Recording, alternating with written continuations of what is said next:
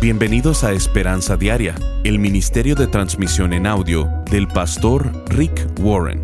Estamos en la serie de enseñanzas titulada Valentía fuera de lo común.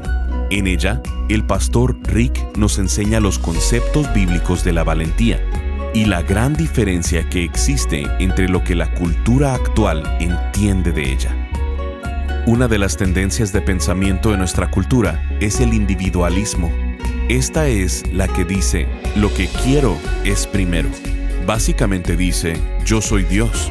Lo que yo quiero es lo más importante. Y no importa sobre quién tenga que pasar para obtenerlo. Es un pensamiento completamente egoísta que va totalmente en contra de la vida que Dios nos ha llamado a vivir. Escuchemos al pastor Rick en la tercera parte de la enseñanza titulada Permaneciendo firmes por la verdad. ¿Por qué le molesta a Dios cuando soy egocéntrico? ¿Por qué Dios se enoja cuando vivo para mí mismo? Porque, número uno, Él no te hizo por esa razón. Pero la razón principal por la cual Dios se opone al egocentrismo es porque Dios es amor. La Biblia dice que el amor no es egoísta. Dios quiere que seas una persona que ama mucho, no una persona egocéntrica. Y la Biblia dice que el amor no es egoísta. Cuando estoy relajado, sentado en el sillón viendo la televisión y veo que Kay necesita ayuda, pero decido mantenerme callado en lugar de ayudarle, eso es ser egoísta. En ese momento no la estoy amando, porque el amor no es egoísta. Cuando alguien te pide ayuda y le dices, lo siento, no tengo tiempo, eso es no amar, porque el amor no es egoísta. Estas son las perspectivas del mundo. El materialismo, el dinero es Dios. El hedonismo, la felicidad es Dios. El individualismo, yo soy Dios. Yo controlo mi vida. Soy el comandante y maestro de mi vida. No necesito a Dios. Yo estoy a cargo de mi vida. Pero hay una cuarta, y es exactamente lo opuesto al individualismo, el socialismo. El socialismo es una cosmovisión anticristiana que dice que el gobierno es Dios. Básicamente está diciendo que el gobierno debe tener el control de todo. Eso es el socialismo. El gobierno debe tener el control sobre todas las cosas. No hay nada de malo con el gobierno. El gobierno es algo bueno. De hecho, fue inventado por Dios. Dios creó tres instituciones. Las instituciones de la familia, la iglesia y el gobierno. Dios no es un anarquista. Todo se debe hacer con decencia y en orden. No hay nada de malo con el gobierno. Pero esto es lo que he aprendido. Las personas que no conocen a Dios hacen del gobierno su Dios. ¿Por qué? Porque no tienen una mayor autoridad a la cual exigirle sus necesidades. Así que van con el gobierno para que supla sus necesidades. No le piden a Dios, Así que la mayor autoridad que se les puede ocurrir no es la Iglesia y no es Dios, sino el gobierno, porque piensan que el gobierno puede hacer del mundo un lugar mejor. Se supone que es la cosa que hará que todo mejore, así que tratan al gobierno como si fuera Dios. Y posiblemente te preguntes, ¿cómo sabes eso? Porque he hablado en las conferencias de élites seculares más grandes del mundo He hablado tres veces en el Foro Mundial de la Economía en Davos. He hablado en el Instituto de Ideas de Aspen. He hablado en las conferencias TED. He dado conferencias a grupos de élite en Londres y Manhattan. He estado en grupos de personas donde yo soy la única persona que tiene fe en Cristo Jesús. Y lo que he descubierto es que la política es la religión de las personas que no conocen a Dios Tratan la política como si fuera todo para ellos. Les repito, no hay nada de malo en la política, pero no es el Salvador. Si piensas que algún político será tu Salvador, vas a quedar muy decepcionado, sin importar quién sea ese político. ¿Cuál es el propósito del gobierno? La Biblia dice que el gobierno tiene tres propósitos, proteger la libertad, asegurar la justicia y preservar la paz. proteger la libertad, asegurar la justicia y preservar la paz.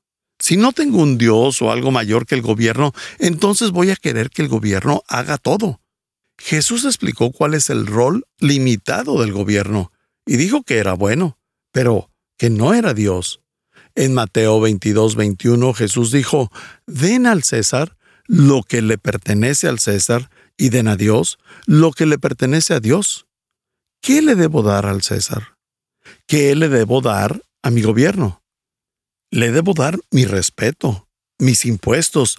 Tengo que cumplir con la ley.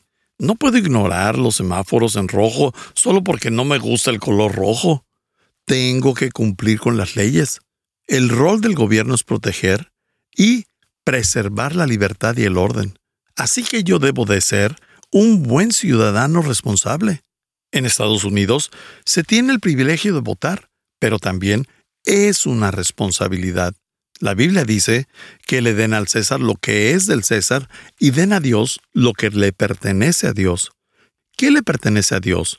¿Qué le debo de dar a Dios? Tu vida. No le debes dar al gobierno tu vida, pero sí a Dios, porque Él te la dio. Él dice que el gobierno tiene un límite, pero a Dios le pertenece todo. Por cierto, la Biblia dice que le den al César lo que es del César. ¿Quién es el César en la democracia? No tenemos un rey, no tenemos un César o un dictador. ¿Quién es el César en una democracia? La respuesta es que eres tú. Los votantes son el César, porque en cualquier democracia nosotros las personas determinamos las leyes. El poder en Estados Unidos no reside en el poder judicial o en el poder legislativo ni en el poder ejecutivo. Reside en las personas, las cuales ponen a otras personas en esos cargos. Tú eres el César. Ya he dicho que muchos cristianos irán al cielo, pero no todos tienen una cosmovisión cristiana. ¿Por qué? Porque no se dan cuenta que cuando eres cristiano tienes una doble ciudadanía. La Biblia dice en Filipenses 3:20, en cambio, nosotros somos ciudadanos del cielo. Y la Biblia lo menciona dos veces. Yo soy un ciudadano de los Estados Unidos, pero también soy un ciudadano del cielo. Y por cierto, mi mayor lealtad es para con Dios, no para el gobierno. Y hay una diferencia entre Dios y el gobierno, y no hay duda de con quién me alinearé. Soy un patriota, moriría por mi país, amo los Estados Unidos, pero mi lealtad es para Dios. Yo tengo una doble ciudadanía. Cada cristiano debería tener una credencial que les recordara que tienen una lealtad divina. Me preocupa cuando escucho a personas tener esas conversaciones de Dios y país como si fueran algo igual, como si las lealtades fueran iguales, y no lo son. La manera de Dios es superior a la manera del país. Claro que es importante la lealtad al país, pero no se le compara a mi compromiso, mi relación y mi lealtad hacia Dios. Si alguna vez has escuchado la frase es mi país, esté bien o mal, esa es una frase no cristiana. La actitud que debe tener el cristiano con respecto al gobierno es trataré de hacer de mi país un mejor lugar. Porque como cristiano soy responsable de hacer mejor todo lo que me rodea. Por eso desechamos el decir es mi país, esté bien o mal. Eso es hacer de tu país un ídolo, eso es poner a tu país en primer lugar. Hay muchos ejemplos en la Biblia acerca de cristianos oponiéndose a ese tipo de cosmovisión. Muchos ejemplos de cristianos eligiendo a Dios por encima del gobierno. El Consejo de la Ciudad de Jerusalén intentó evitar que los apóstoles predicaran la verdad o mencionaran el nombre de Jesús en la ciudad. De hecho, les prohibieron que usaran el nombre de Jesús. En Hechos 5, 28 y 29 dice, les ordenamos estrictamente que no enseñen nunca más en nombre de ese hombre. Pero Pedro y los apóstoles respondieron, nosotros tenemos que obedecer a Dios antes a cualquier autoridad humana. Y antes de que les dijera que no podían usar el nombre de Jesús, ellos dijeron, necesitamos hablar de Jesús. Muchos de ustedes saben que hice la oración de inauguración para el presidente Obama, pero muchos de ustedes no saben que cuatro años antes hice lo mismo, pero con el presidente Bush. No fue tan controversial, así que casi nadie lo notó. Aparte de Billy Graham, soy el único hombre que ha orado por presidentes de ambos partidos, del republicano y del demócrata, y en ambas ocasiones se me dijo, no uses la palabra Jesús, no digas en el nombre de Jesús. ¿Qué creen que hice? De hecho, en la última inauguración lo dije en cuatro diferentes idiomas, árabe, español, hebreo e inglés, para asegurarme que las personas supieran que creo en Jesús. Él es mi Dios. Estás escuchando Esperanza Diaria. En un momento, el pastor Rick regresará con el resto del mensaje de la transmisión de hoy. Muchas personas se consideran valientes, especialmente muchos hombres. Sin embargo, el concepto de valentía que tienen tiene que ver con deportes extremos, peleas o hacer cosas arriesgadas. Pero la valentía bíblica significa algo completamente diferente significa tener un conjunto de valores bíblicos y obedecerlos en lugar de obedecer las tendencias sociales. Significa hablar con nuestra vida y con nuestra boca sobre nuestra fe en Jesucristo. Significa llevar a cabo la tarea para la que fuimos creados en lugar de satisfacer las pretensiones de los demás. Pensando en esto, el pastor Rick ha ensamblado una serie llamada Valentía fuera de lo común a través de esta serie nos enseña que hay muchos conceptos que dicen ser valentía, pero Dios nos ha llamado a tener una valentía fuera de los conceptos sociales o culturales. Nos ha llamado a tener una valentía fuera de lo común. Esta serie se compone de tres enseñanzas que queremos hacerte llegar en formato MP3 de alta calidad descargable. Número 1. Permaneciendo firmes por la verdad. Número 2 valentía para seguir adelante. Y número 3, valentía para seguir tu llamado. Te invitamos a ser parte de este ministerio contribuyendo económicamente. Visítanos en pastorricespañol.com o llámanos al 949-713-5151 para hacer un donativo de cualquier cantidad. Como agradecimiento, te enviaremos esta serie de enseñanzas Puedes donar en pastorricespañol.com o al teléfono 949-713-5151. Si quieres hacerle saber al pastor Rick la manera en que estas transmisiones han tocado tu vida, escríbele a esperanza.pastorrick.com. Ahora volvamos con el pastor Rick y escuchemos el resto del mensaje del día de hoy. Si alguna vez has escuchado la frase, es mi país, esté bien o mal, esa es una frase no cristiana. La actitud que debe tener el cristiano con respecto al gobierno es, trataré de hacer de mi país un mejor lugar. Porque como cristiano, soy responsable de hacer mejor todo lo que me rodea. Por eso desechamos el decir, es mi país, esté bien o mal. Eso es hacer de tu país un ídolo eso es poner a tu país en primer lugar.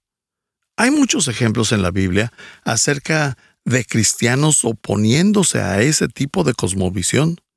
Muchos ejemplos de cristianos eligiendo a Dios por encima del gobierno.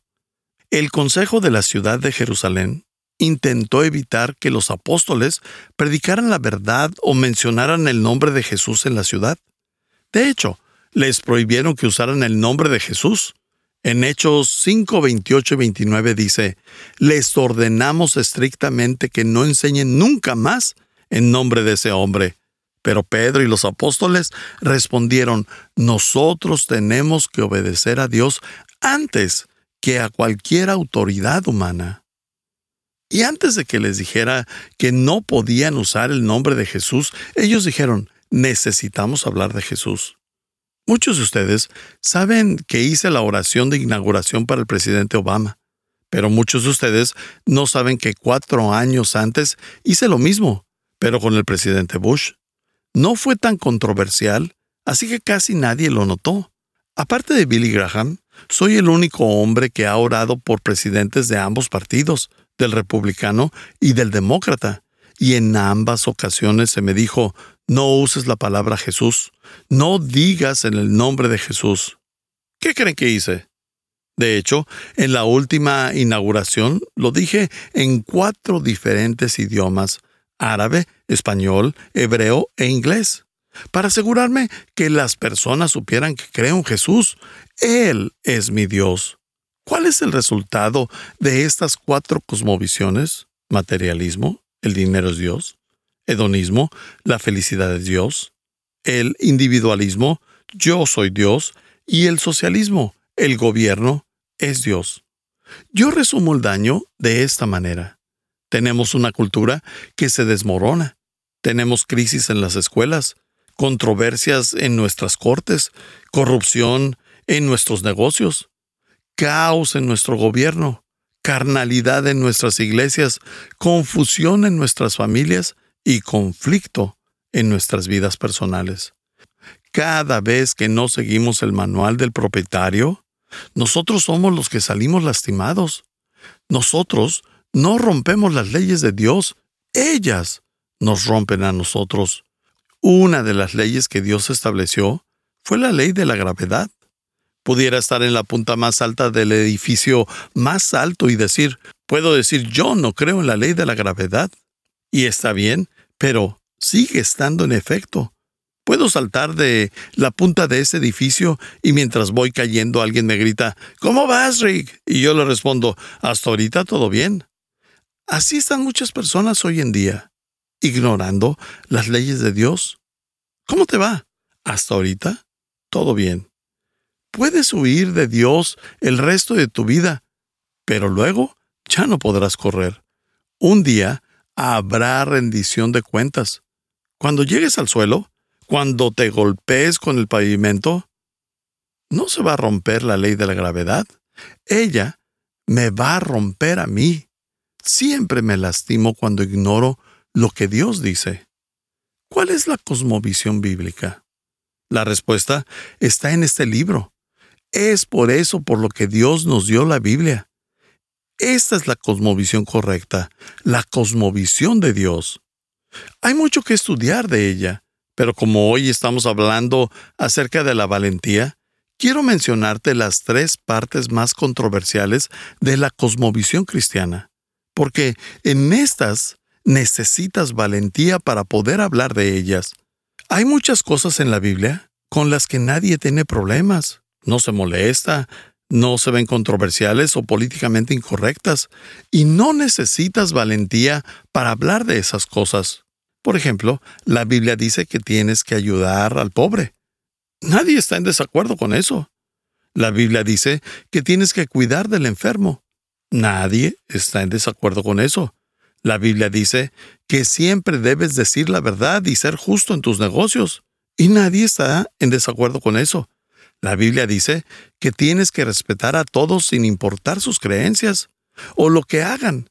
Nadie está en desacuerdo con eso. Debes amar y cuidar del medio ambiente. ¿Quién está en desacuerdo con eso? Necesitamos ayudar al mundo. Tal vez desacordemos en el cómo, pero son cosas en las cuales no hay controversias. Pero hay tres aspectos de la cosmovisión cristiana que este mundo odia. Pero la mayoría de los cristianos se esconde porque tiene miedo de defender estas áreas que son controversiales son las áreas de la santidad. Lo que muchas personas hicieron fue ir a la Biblia y elegir las partes que quieren creer. Me gusta esa parte, así que voy a creer en eso, pero esta otra parte no me gusta, así que no voy a creer en eso. Esa es una cosmovisión no cristiana. Eso es sincretismo. Voy a elegir esa parte, pero no aquella. Voy a elegir esta parte y pondré esta otra en su lugar para crear mi pequeña religión. A eso se le llama sincretismo. Cuando tratas de hacer eso con la verdad de Dios, eso es muy presuntuoso de tu parte porque estás diciendo, yo sé más que Dios. Yo no quiero hacer esa parte de la Biblia o esa otra, pero eso sí, Voy a creer que Jesús me salva y que murió por mis pecados. ¿Mm? ¿En serio? ¿Por qué crees esa parte y no el resto? ¿Por qué? ¿No mejor niegas esa parte también, la parte donde eres salvo por gracia y que no tienes que ganar tu entrada al cielo? La verdad siempre es la verdad, nunca miente, siempre es verdad. Fue verdad hace diez mil años y lo seguirá siendo dentro de diez mil años más, porque la verdad nunca cambia. Las opiniones y la ciencia cambian. No hay nada más irrelevante que un libro de ciencia de hace diez años. La verdad de la palabra de Dios no cambia. Si vas a ser una persona valiente, tienes que construir tu vida en cosas que no cambian. No en la opinión popular, no en el punto de vista actual, no en lo que está de moda, sino debes construir tu vida sobre una verdad eterna. ¿En qué área debes mantenerte firme por la verdad? Te voy a mencionar tres áreas. Son tres áreas controversiales en las cuales tendrás que mantenerte firme y hablar la verdad en ellas. Número uno, la vida. Dios tiene un plan para cada bebé que aún no nace. Dios tiene un propósito para cada niño que aún no nace. Piensen en esto. Dios planeó tu vida desde antes de que nacieras. De hecho, Dios planeó tu vida desde mucho antes de que tus padres nacieran. De hecho, la Biblia nos dice que Dios pensó en ti antes de crear el universo. Estás escuchando Esperanza Diaria. Si quieres hacerle saber al pastor Rick la manera en que estas transmisiones han tocado tu vida, escríbele a esperanza.pastorrick.com. Ahora volvamos con el pastor Rick, quien nos compartirá un testimonio de un radio escucha. Quiero tomar esta oportunidad para agradecer a todos los que nos escriben y nos dicen la manera en que Esperanza Diaria es de bendición para sus vidas. Este correo electrónico es de Luznel que nos escribe desde Venezuela y dice, Estoy plenamente agradecida con el Señor por este ministerio, por lo mucho que soy ministrada cada día con los devocionales escritos y los audios. Les comento que soy de Venezuela y que desde hace dos años pastoreamos mi esposo y yo una pequeña iglesia.